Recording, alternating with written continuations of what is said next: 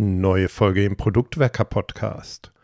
Heute diskutieren Dominik und Tim die Frage, woran scheitern Product Owner? Ist es der organisatorische Kontext oder scheitern sie dann doch eher an sich selber? Seid gespannt, welche Antworten die beiden finden und nun viel Spaß mit dieser Episode.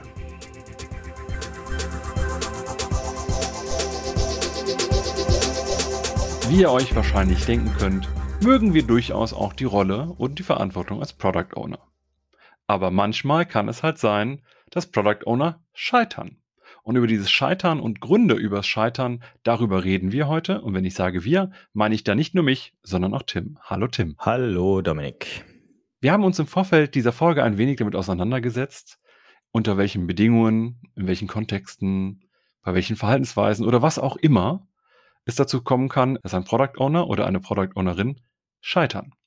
Und ich glaube, es ist ganz gut, wenn wir so ein bisschen damit anfangen, mal so von außen zu schauen. Weil tatsächlich, wenn wir uns das ganz allgemein anschauen, dann haben wir als erstes eine Organisation, in der jemand eben als Product Owner oder Product Ownerin arbeitet. Und da frage ich mich, hm, was sind denn so vielleicht Gründe, die so in der Organisation oder eben auch im Kontext des Wirkens liegen, die dazu führen, dass wir als Product Owner scheitern können? Ja, ich denke dann schon immer als erstes an den Scrum Guide selber, wo die Product Owner Rolle halt definiert ist, aber eben auch nur 15 Zeilen.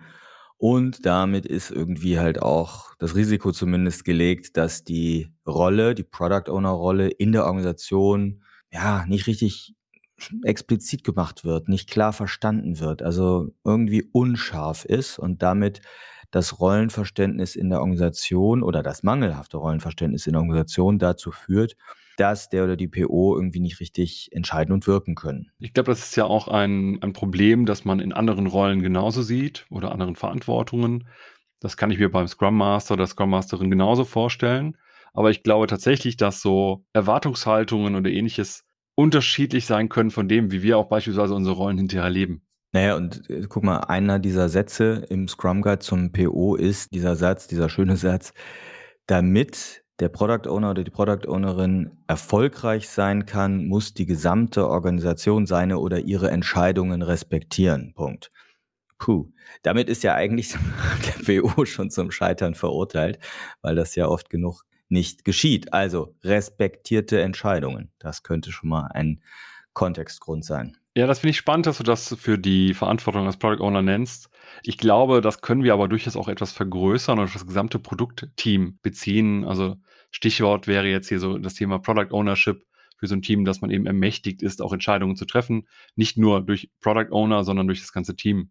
Ne? Also ein weiteres Stichwort wäre da das Thema Empowered Product Team, wo es darum geht, dass man ein Team hat, das in der Lage ist, selbstständig Entscheidungen zu treffen, weil die in der Regel das meiste an Expertise haben, um diese Entscheidungen zu treffen. Ja, dazu ganz klar die Buchempfehlung von Marty Kagan, das Buch Empowered, steckt dann schon im Titel drin. Das ist ein sehr klarer Aufruf dafür, Produktmanagement durch ja, ermächtigte Teams durchführen zu lassen oder Produktentwicklung. Jetzt gibt es ja natürlich so ein bisschen diese, äh, diesen Dismatch wegen, darf ich die Entscheidung überhaupt treffen und so weiter. Ich glaube, es gibt noch ein paar andere Probleme, die rund um das Komplex oder rund um das Thema Entscheidungen treffen existieren. Ich sehe da zum Beispiel irgendwie, es gibt mehrere Product Owner. Wie siehst du das? Was ist deine Erfahrung damit? Oh ja, äh, mehrere POs. Das, äh, ich entsinne mich da an eine Geschichte, wo eine Organisation beim Übergang oder beim Aufsetzen von Scrum als Rahmenwerk sich nicht einigen konnte, wer aus der Fachabteilung in diesem Fall denn der PO sein sollte. Weil es gab irgendwie vier Leute, die sich um das um bisherige Bestandteile des Produkts gekümmert haben. Und nach langen Diskussionen stand immer noch am Ende, nein, wir wollen das zusammen machen. Dann habe ich so ein bisschen meine Mindermeinung kundgetan und gesagt, okay, aber probiert es aus. Und ganz schnell kam es dazu, dass äh, das Team immer jammerte und sagte, wir kriegen hier keine Entscheidung. Ja?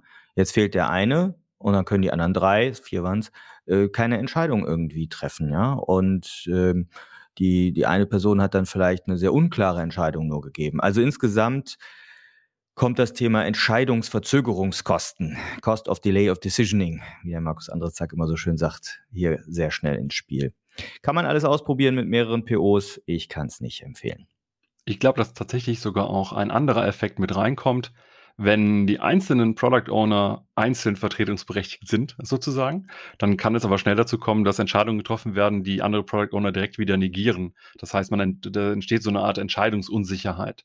Eine Möglichkeit, die dann doch häufiger vorkommt, als wir wollen, ist natürlich so etwas wie eine Vertretung. Also ein Beispiel, ich wäre jetzt irgendwie für einen Monat oder zwei Monate raus. Ich habe jemand anders als Product Owner, der oder die eben die Verantwortung während der Zeit trägt und da werden Entscheidungen getroffen, die müssen ja auch getroffen werden. Und jetzt komme ich zurück und ich muss mit denen leben oder ich revidiere die oder wie auch immer. Das ist auch eine Schwierigkeit. Und wenn ich das dann sogar mit einem konstanten PO-Team habe, dann habe ich natürlich als Team irgendwie keinen Fokus, weil ich mal so, mal so, mal so arbeiten muss. Hm, ich denke, in dem, bei dem, was du gerade gesagt hast, kam mir gerade der Gedanke, es kann ja auch sein, dass wir irgendwelche hierarchischen Konstrukte da drin haben. Also meinetwegen, ähm, die Product Ownerin ist gleichzeitig personalverantwortlich von einzelnen Teammitgliedern.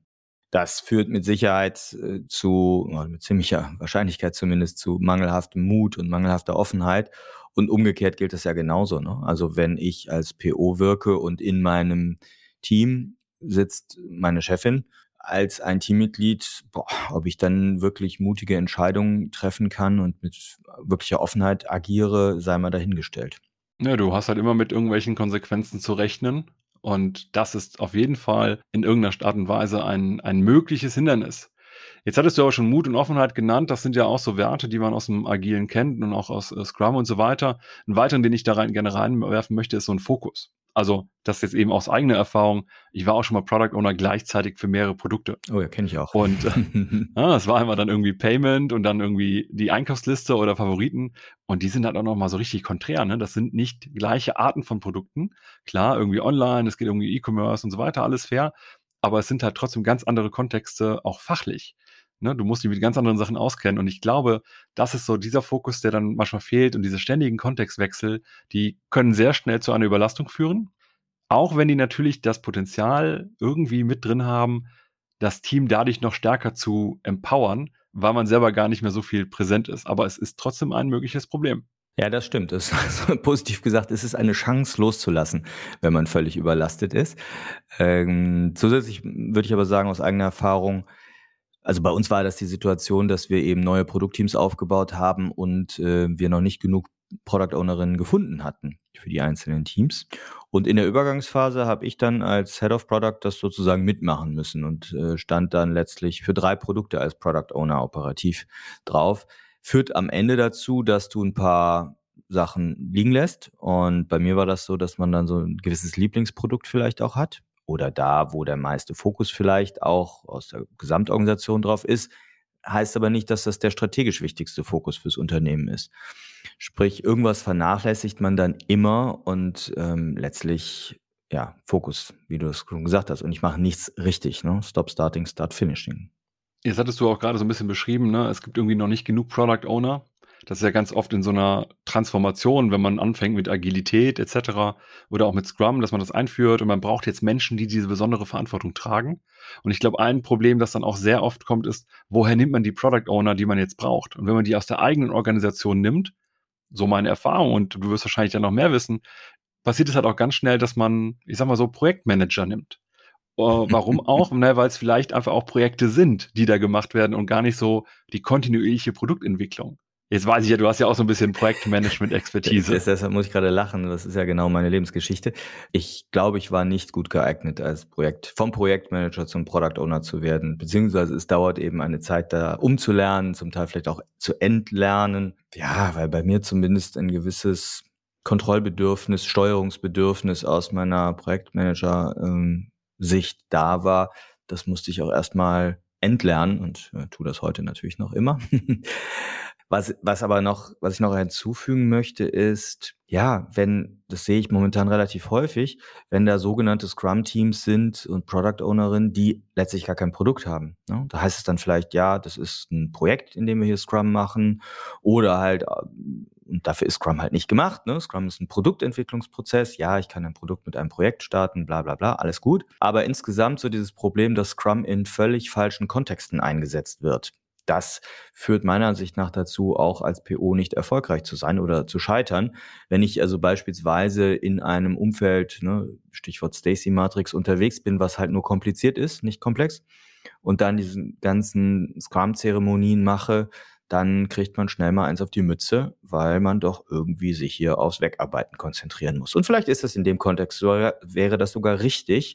Da ist dann halt nur das Rahmenwerk Scrum das falsche Werkzeug in der Hand. Die Caroline Salz, unsere Kollegin hier, sagt ja immer den schönen Spruch, Scrum ist das schärfste Steakmesser der Welt. Aber wenn ich halt Suppe essen will, werde ich zum einen nicht satt und kann mich B äh, und kann mich zweitens böse dran verletzen. Dann haben wir jetzt natürlich schon so ein bisschen darüber gesprochen, von diesem Kontext und dass andere Menschen auch so ein bisschen was verstehen müssen oder erlauben müssen, befähigen können und so weiter. Dann lass uns noch ein bisschen stärker vielleicht auf das Miteinander mit anderen fokussieren, weil ich glaube, dass da auch nochmal eine ganze Menge Potenzial liegt. Und ich weiß, ihr habt in, in verschiedenen Veranstaltungen auch schon mal was mitbekommen, so, so Begriffe wie zum Beispiel Feature Broker. Magst du mir dazu noch was zu erzählen? Das ist ein Begriff, den Roman Pichler reingeworfen hat. Ich glaube 2018 in einem sehr, meiner Ansicht nach immer noch sehr wertvollen Blogpost. Ich glaube, der nennt sich Balance Product Leadership. Und da spannt er eigentlich diese Extrempositionen auf zwischen Feature Broker und Product Dictator und fördert letztlich, dass man so einen eigenen Sweet Spot mehr oder minder in der Mitte oder halt in diesem Kontinuum findet. Und Feature Broker heißt so ein bisschen auch People Pleaser, äh, eine Person, die es allen recht machen will und ähm, ja, keine Entscheidungen trifft, sondern einfach nur durchreicht, was äh, so von Stakeholder-Umfeld gesagt wird. Und ich glaube, dass wenn man so als PO unterwegs ist, wird man oder gibt es zumindest eine hohe Chance am Ende zu scheitern, weil es zumindest nicht von dir selber abhängt, ob du erfolgreich bist oder nicht. Also von daher ist es ein bisschen zufallsgesteuert, was für Einflüsse so von außen reinkommen die Diskussion haben wir relativ oft, auch wenn es um so etwas wie Sprintziele geht, ne? dass du irgendwie von tausend Leuten äh, Anforderungen kriegst, die du jetzt reinschmeißt, die haben aber irgendwie alles nicht miteinander was zu tun. Ich versuche aber alle irgendwie zufriedenzustellen. Und ich glaube, das Hauptproblem, was dann so ein bisschen dadurch entsteht, ist so ein fehlender Fokus, beziehungsweise auch einfach keine Klarheit für so ein Team, warum sind wir da, wofür sind wir da, was sollen wir machen, was wollen wir erreichen. Und ich glaube, das ist so ein bisschen ein Problem, ne? weil ich als People-Pleaser, wie du es gerade genannt hast, wahrscheinlich oft keine eigene Meinung reinbringe oder viel zu wenig reinbringe, sondern einfach mich eben von diesen 15 Meinungen, die da sind, die mich alle irgendwie erfüllen, treiben lasse. Und natürlich hat dann mein Team eben kein klares Sprintziel, weil es eben 15 verschiedene Ziele sind, die wir erreichen wollen. Ja, und damit gibst du halt dem Team keinen Fokus. Und ohne diese Klarheit schlingert das Team vielleicht einfach so vor sich hin. Ein anderes Teamthema ist vielleicht noch, ähm, ja, sich zu stark mit dem Team zu beschäftigen. Das klingt jetzt vielleicht im ersten Moment ein bisschen merkwürdig, aber so viel rumkuscheln mit dem Team, also zu viel Zeit mit dem Team zu verbringen, kann eben dazu führen, und ich habe genau diesen Fehler gemacht, kann dazu führen, zu wenig auf ja, Marktbeobachtung zu setzen, zu wenig auf User-Feedback zu achten weil klar, im Team sind halt Menschen, sage ich immer, die äh, ne, die Zeit von einem einfordern, denen ich vielleicht auch gefallen will. Äh, und dementsprechend kümmere ich mich die ganze Zeit um ja, ein sauberes Backlog, super geschriebene User Stories und, und, und, und, und. Aber auf der anderen Seite, sprich auf der strategischen Seite, Markt, Wettbewerb, Kunden, die schreien halt nicht, hier kümmere dich mal wieder um uns. Und dementsprechend ist es, glaube ich, ein ganz menschliches äh, Verhalten, sich so zum Team hinzuziehen. Und ich glaube, als Tipp sage ich immer, man muss sich selber als PO ein bisschen zwingen, das Team bewusst auch mal so ein bisschen alleine zu lassen und ihm Raum zu geben und zu delegieren, was wir mal sagen, damit man also sich auch Zeit freischaufelt für die anderen Sachen. Ich neige ja auch dazu. Ich äh, bin ja ein großer Verfechter von so etwas wie, Verbundenheit mit Menschen. Und äh, dann führt es bei mir auch regelmäßig dazu, dass ich mit einem Team einfach auch äh, sehr schnell dicke werde und da auch gerne Zeit verbringe, weil ich die Menschen mag, weil ich das Miteinander mag, weil wir gemeinsam auch Ziele erreichen.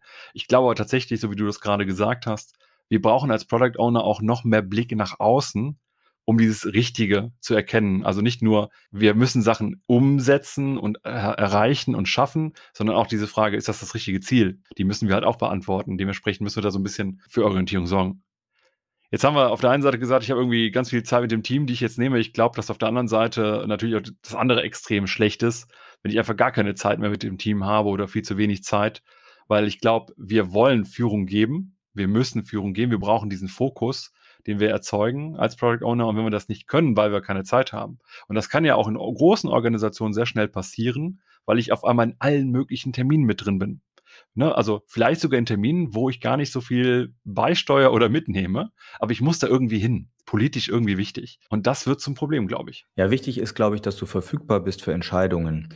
ähm, als Product Owner, also äh, verfügbar fürs Team. Und das kann man auch organisieren, glaube ich, dass irgendwie bekannt ist, wann ist der oder die PO erreichbar. Ne? Zu vielleicht nur eine bestimmte halbe Stunde am Tag oder vielleicht auch nur jeden zweiten Tag. Aber dass das Team möglichst kurzfristig die Zeit hat, mit dir Dinge auch während des Sprints abzustimmen und ja, um eine, eine Richtung zu bekommen und weiterzumachen. Ja, ich glaube, diese, wenn du nicht verfügbar bist, das ist ein klarer, klares Problem. Es gibt einen Konflikt mit dem Dev-Team, weil die natürlich Unterstützung von dir brauchen, weil die halt Entscheidungen brauchen, eine Richtung brauchen. Ähm, das ist, glaube ich, ganz entscheidend. Da würden wir, würde ich an der Stelle auch gerne mal reinwerfen. Wir hatten ja mal eine Folge mit Bernd, ziemlich gut wegen Konflikten mit dem Developer-Team. Die schmeißen wir auf jeden Fall mal in die Show Notes, weil die fand ich echt gut. Und wenn man sich die ganzen Konflikte anschaut, ich meine, da kann es jetzt echt viele Konflikte geben. Eine Möglichkeit ist ja, ich sag mal, so ein Chef im Team. Ne? Also ich kenne ganz viele Product Owner, ich will mich davon auch nicht freisprechen, die halt so sagen, mein Team und ich bin der Chef vom Team. Irgendwie so etwas. Ähm, was hast du denn da für Erfahrungen gemacht? Ja, ich knüpfe nochmal an, an was du sagtest, ne? die Folge mit Bernd Jussen, Herausforderung zwischen Product Owner und Developer, dass ein, ja, eine Sache, ich, ich musste jetzt eben auch nochmal wieder an meine Projektleiter-Vergangenheit, Projektmanager-Vergangenheit denken und eben, ne, aus, um aus dieser Rolle rauszukommen, so ein, so ein chefiges Verhalten zu zeigen. Ne? Also chefig im Sinne von, ich bin hier der Maxe, ne, der das managt und ich bin hier der Manager des Teams und so.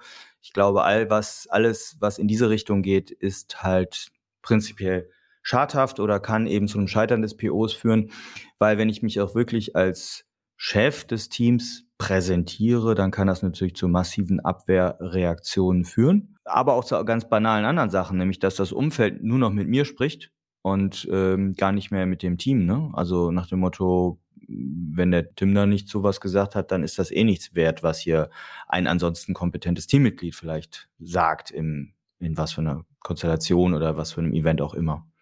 Also ich glaube, da kann man viel mit kaputt machen. Also ich sage mal grundsätzlich, du bist als Product Owner natürlich nicht verantwortlich für den Teamentwicklungsprozess. Das ist schon ne, unser Freund der Scrum Master oder die Scrum Masterin. Aber du kannst halt sehr viel an Selbstorganisation des Teams zerstören durch falsches Verhalten. Und das ist mit diesem Stichwort chefiges Verhalten, glaube ich, ähm, ganz gut beschrieben. Jetzt haben wir ja nicht nur das Team, wir hatten auch schon so ein bisschen mit äh, über andere gesprochen. Ich glaube, es geht so vielleicht auch Richtung Umgang mit Stakeholdern, die wir so drumherum haben. Da würde ich gerne so einen Punkt reinwerfen, den ich doch auch häufiger schon mal sehe, und das ist so das Thema Empathie. Ich habe mich auch eine ganze Weile mit Emotionen beschäftigt, gerade auch wegen User Experience, weil das ja auch sehr viel mit Menschen macht.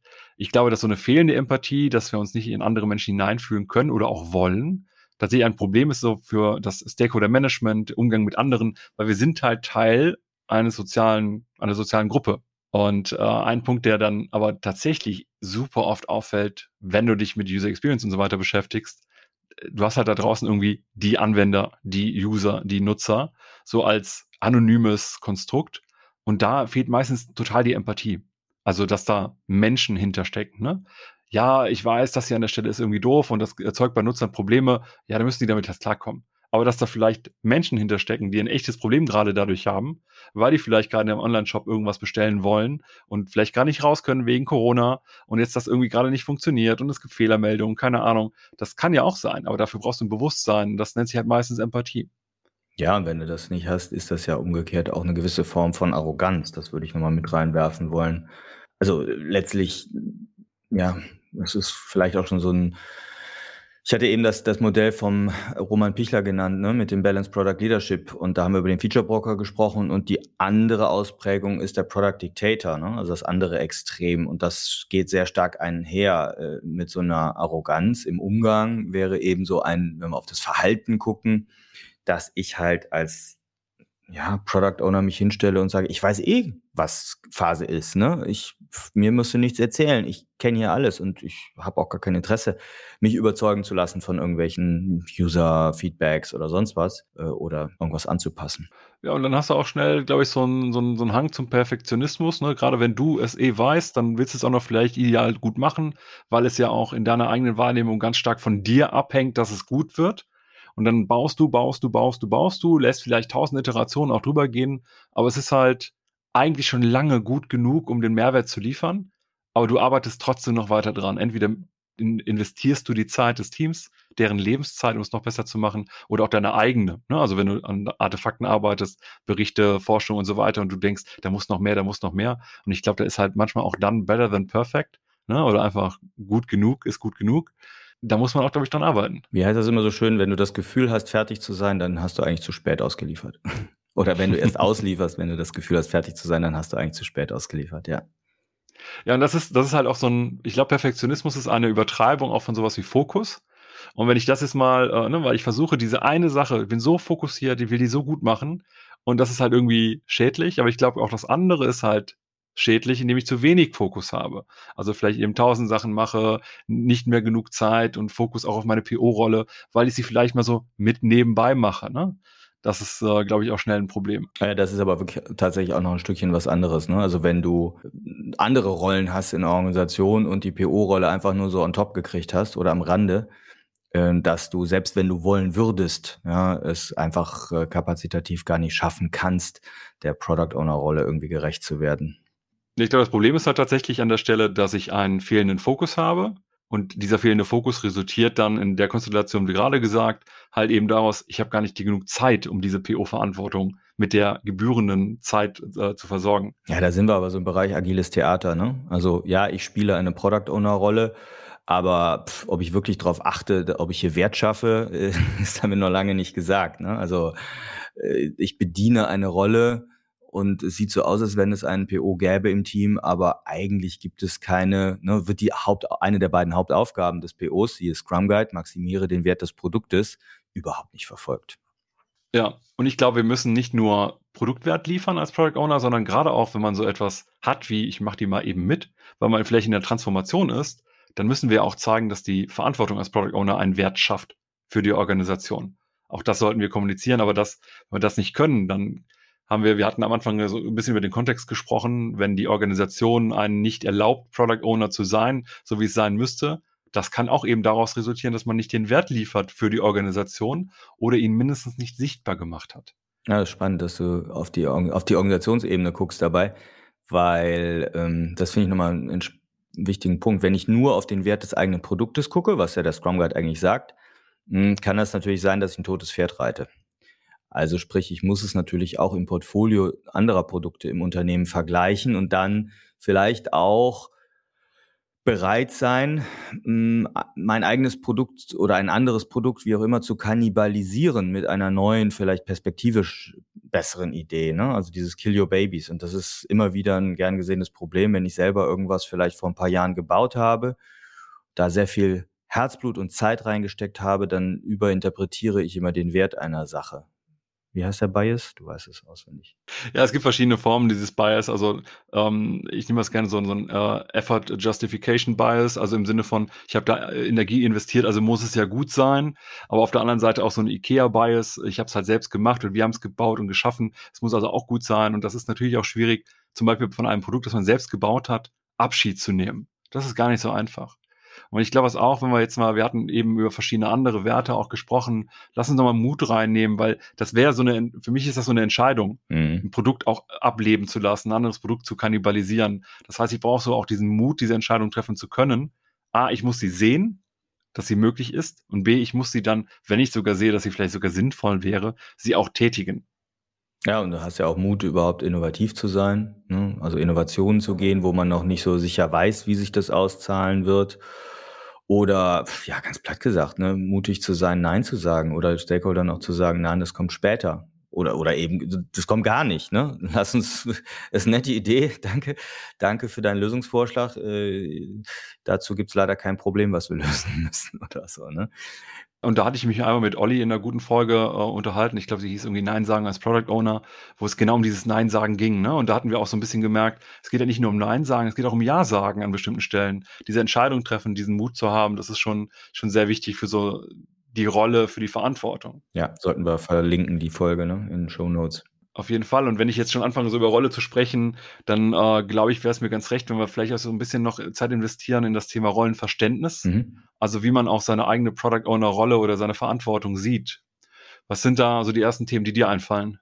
Ähm, ja, ganz spontan erstmal natürlich das Thema aus dem eigenen Wasserfalldenken nicht herauszukommen. Ne? Also so ein, so ein nicht agiles Verhalten an den Tag zu legen. Also im Sinne präskriptiv vorzugehen. Ich, ich, ich weiß, äh, was ne, der User braucht. Ich muss das nicht überprüfen, mache keine Product Discovery, nix, sondern ne, das brauchen wir, zack, ab in die Delivery.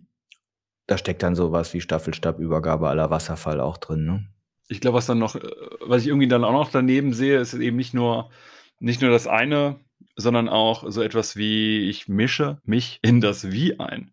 Also, hm. ich glaube, hm. gerade wenn man jetzt zum Beispiel irgendwie vorher mal, vorher mal selber Softwareentwickler war oder Softwareentwicklerin und jetzt eben jetzt durch die Transformation in die Product Owner Rolle Verantwortung reingekommen ist oder auch einfach sich da entwickeln wollte, aber trotzdem man hat halt so viel Expertise und die will man vielleicht auch einbringen. Und ich glaube, das ist auch wieder ein Punkt, wo man sehr schnell in so einen Konflikt mit einem Team gerät, weil ich denen halt so ein bisschen sage, wie es gehen soll. Oder vielleicht auch einfach Potenzial vom Team verdecke, weil ich Entscheidungen für das Team treffe, im Bereich des Wies, wo die eigentlich die Experten sind. Ja, einmischen ins Wie wäre ja auch, wenn ich als Projektleiter bislang aktiv war, komme hier rein und sortiere Aufgabenpakete irgendwie Teammitgliedern zu. Ne? Arbeit verteilen, das ist ja auch schon ein Einmischen in das Wie. Eigentlich sollen wir denen ja so eine Art Guidance geben, also so eine Richtung, so Leitplanken und so weiter, damit die selber auch Entscheidungen treffen können. Auch im Sinne von Product Ownership hatten wir eben auch schon. Und ich glaube, wenn man so darüber nachdenkt, ist das vielleicht auch nochmal ein weiterer weiterer Punkt, warum wir scheitern könnten in unserer Rolle, wenn wir eben nicht so eine Vision haben, nicht so diese Leitplanken setzen, weil wir natürlich auf der einen Seite sagen, wir empowern das Team nicht, selbst Entscheidungen zu treffen, die wichtig sind, aber gleichzeitig auch die langfristige Ausrichtung gar nicht zu befähigen oder zu erlauben, weil wir jetzt immer wieder kurzfristige Entscheidungen treffen, die aber vielleicht auf lange Sicht gar nicht auf das gleiche Ziel einzahlen. Also diesen Punkt möchte ich wirklich deutlich nochmal herausheben ohne Produktvision unterwegs zu sein als Product Ownerin oder Product Owner ist für mich einer wirklich der Hauptgründe des Scheiterns. Das sehe ich so häufig, dass so vor sich hingeeiert wird in alle möglichen Richtungen, so Bauchladenpolitik gemacht wird mit dem Product Backlog und irgendwie keine Richtung da ist fürs Team und äh, wir, wir haben gerade letztens erst äh, eine Folge gehabt zu den Product Principles, die auch so ein Entscheidungsframework rund um die Produktvision bieten, damit eben Teammitglieder auch eigenständig entscheiden können. Und das hängt dann alles zusammen mit selbstorganisiertes Team, Empowerment etc. Und das fängt alles mit der Produktvision an, meiner Ansicht nach. Und ich glaube, außer der Vision, die ja langfristige Probleme halt eigentlich lösen will. Ne? Ich habe eine langfristige Planung. Ich glaube, das ist auch schon bei so trivialen Sachen wie, ich habe keine Planung über den kommenden Sprint hinaus, mhm. was ein Problem ist. Ne? Also ich gucke gerade nur auf, jetzt muss ich das hier liefern, also liefere ich jetzt das. Und das ist auf jeden Fall ein Problem. Von der Hand in den Mund. Ja, sozusagen. Ich würde es so, auch weil wir jetzt schon ein ganzes gut, ein gutes Stück in der Zeit vorangeschritten sind, vielleicht nochmal so ein bisschen aufs wirklich so Basics runtergehen, weil ich glaube tatsächlich auch sowas wie fehlendes Wissen, Ausbildung oder ähnliches, auch das könnte ein gutes und schnelles Problem sein. Da auch gerne wieder offen gefragt, damit ich nicht so, so vorpräge oder vorpresche. Was sind so die ersten Punkte, die dir einfallen? Naja, zunächst mal muss ich, wenn ich die Product Owner Rolle erfolgreich leben will, natürlich die Grundlagen von Agilität, ähm, die Werte, jetzt explizit die Scrum-Werte verstehen, ne, agile Prinzipien ähm, verinnerlicht haben. Ich glaube, wenn das fehlt, dann ist das ganze Thema Haltung nicht da und dann bist du halt nur so in diese, auf dieser Handlungsebene als Product Owner und ich glaube, da fehlt einem die Basis und ähm, kann man machen, bringt aber nichts. Ich glaube, du brauchst dieses Wissen auch. Wir hatten ja eben schon in ganz vielen verschiedenen Punkten irgendwelche Werte, ne? Also was wie Mut, Offenheit, Fokus und so weiter. Und ich glaube, genau das brauchst du halt auch, um erfolgreich zu sein. Das heißt, du musst als Product Owner diese Werte auch fördern an vielen verschiedenen Stellen. Es auch ermöglichen, Mut zu haben, eben auch Fokus herstellen und so weiter. Das ist, finde ich, sehr entscheidend. Und meistens brauchen Product Owner, und da will ich mich absolut nicht ausschließen, auch bestimmte einfach Praktiken, um das zu machen. Also Techniken beispielsweise. Mhm. Das, was ich am meisten höre im Coaching, Mentoring, Training etc., sind immer die Frage nach Praktiken. Die brauche ich, um bestimmte Sachen zu erreichen aber die sind natürlich nicht alles. Aber trotzdem gibt es zum Beispiel so etwas, dass ich mal so ein bisschen Anforderungen schreiben kann. Ja, ja, ja, ah, da re rebelliert es bei mir schon. ja, aber.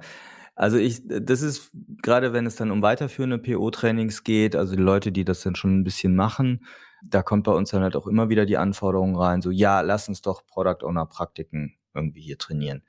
Macht Sinn, total.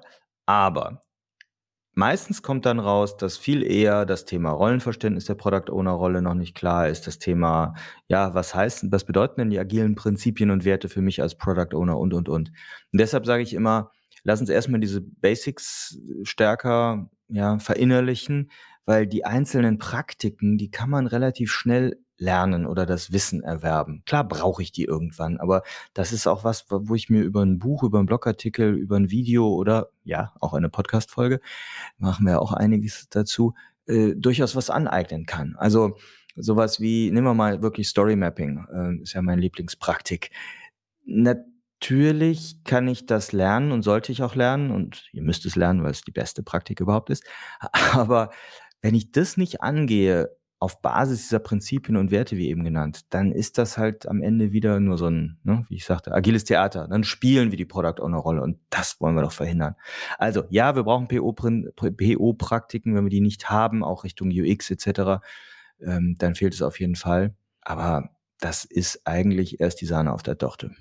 Ich sage ja auch gar nicht, dass das das Wichtigste ist, was ich wissen muss. Ich glaube tatsächlich, dass die Basis, von der du gesprochen hast, die muss ich zuerst haben. Mhm. Aber ich werde in vielen Fällen, um solche Sachen realisieren zu können und so weiter, Instrumente brauchen, damit ich das leichter kann. Aber ich muss die Grundlagen verstanden haben, die Grundlagen geklärt haben, sonst bringt das alles nichts. Ne? Also zum Beispiel, für mich wäre eine PO-Praktik das Poem, das ihr entwickelt habt, um zum Beispiel meine Rolle zu klären, aber eigentlich, ich muss meine Rolle klären. Und dieses Verständnis, warum brauche ich diese Rollenklärung und wie könnte ich das machen, das ist wichtig, das brauche ich zuerst. Und dann habe ich eine Praktik, zum Beispiel das Poem, das ich anwenden kann, um ein eigentliches Problem zu lösen. Das ist dann meistens so meine Ansicht. Du hattest aber jetzt auch gerade UX angesprochen. Ich glaube, was auch sehr oft ein Problem ist, ist so fehlendes Verständnis für andere Expertisen, würde ich es jetzt mal nennen. Damit meine ich jetzt zum Beispiel, ich muss mit UX-Professionals reden können, muss mit Entwicklern und Entwicklerinnen reden können. Ich muss auch Marketing-Leute verstehen können und mit denen arbeiten können. Also etwas. Ja, also ne, das darf ich mir erlauben, als blöder BWLer zu sagen, äh, der immer nur in der IT gearbeitet hat. Ich muss das nicht alles wissen, was Software Engineers tun. Aber ich muss die Offenheit haben, mich in diese Domäne und genauso UX oder ähnliches einzuarbeiten, um zum einen die Herausforderung und Komplexität dieser Tätigkeiten zu verstehen und um auch naja, zumindest auf einer gewissen Flughöhe mit den, diesen Menschen im Produktentwicklungsteam reden zu können und überhaupt den Produktentwicklungsprozess auch zu verstehen. Also wenn ich nicht kapiere, wie so eine Continuous äh, Integration, Continuous Deployment äh, Kette überhaupt grundsätzlich funktioniert, dann fällt es mir, glaube ich, schwer, da ja in den Diskussionen irgendwie auch einen vernünftigen Beitrag zu leisten. Und das Gleiche gilt natürlich eben auch zu so einem ja wirtschaftlichen Verständnis, nenne ich es mal. Ne? Wie gesagt, ich komme ein bisschen aus dem kaufmännischen eher. Und wenn man ja selber das vielleicht aus dem IT-Background kommt in die PO-Rolle, dann muss ich offen sein, mich dieser wirtschaftlichen Zahlenkontexte zu nähern. Aber ich muss das auch dürfen in der Organisation. Ja? Also ich kenne durchaus auch Situationen, wo ich dann zwar gewollt hätte, aber ich bin an die Zahlen nicht drangekommen. Ne? Also es gab mangelhafte Insights oder es wurde nicht transparent gemacht. Und ich glaube, das ist auch ein Grund, dass Product Owner scheitern, wenn sie gar nicht sozusagen die Waffen in der Hand haben oder die Informationen haben, um Entscheidungen treffen zu können. Insgesamt ist, war das jetzt schon eine gute Reise rund um das Thema, warum Product Owner scheitern könnten. Was wäre denn so ein Tipp, wie man damit umgehen kann?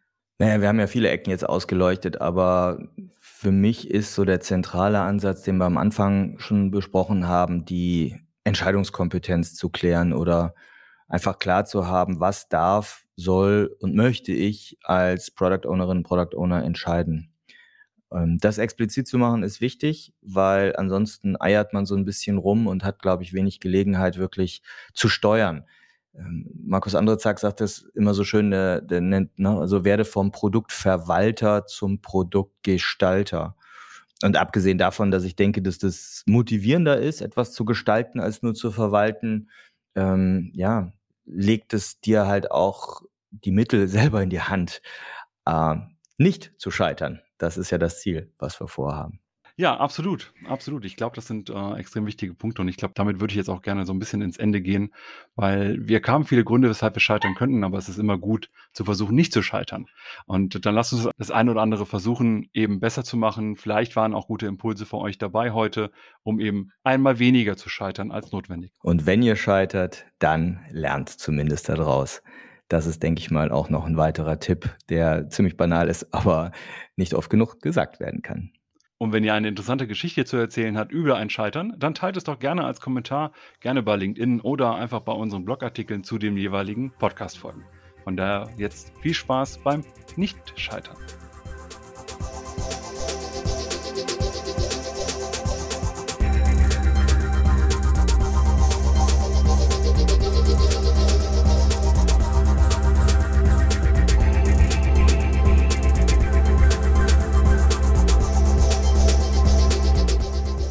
Wir hoffen, dass euch diese Folge gefallen hat und dass ihr den ein oder anderen Impuls daraus mitnehmen konntet.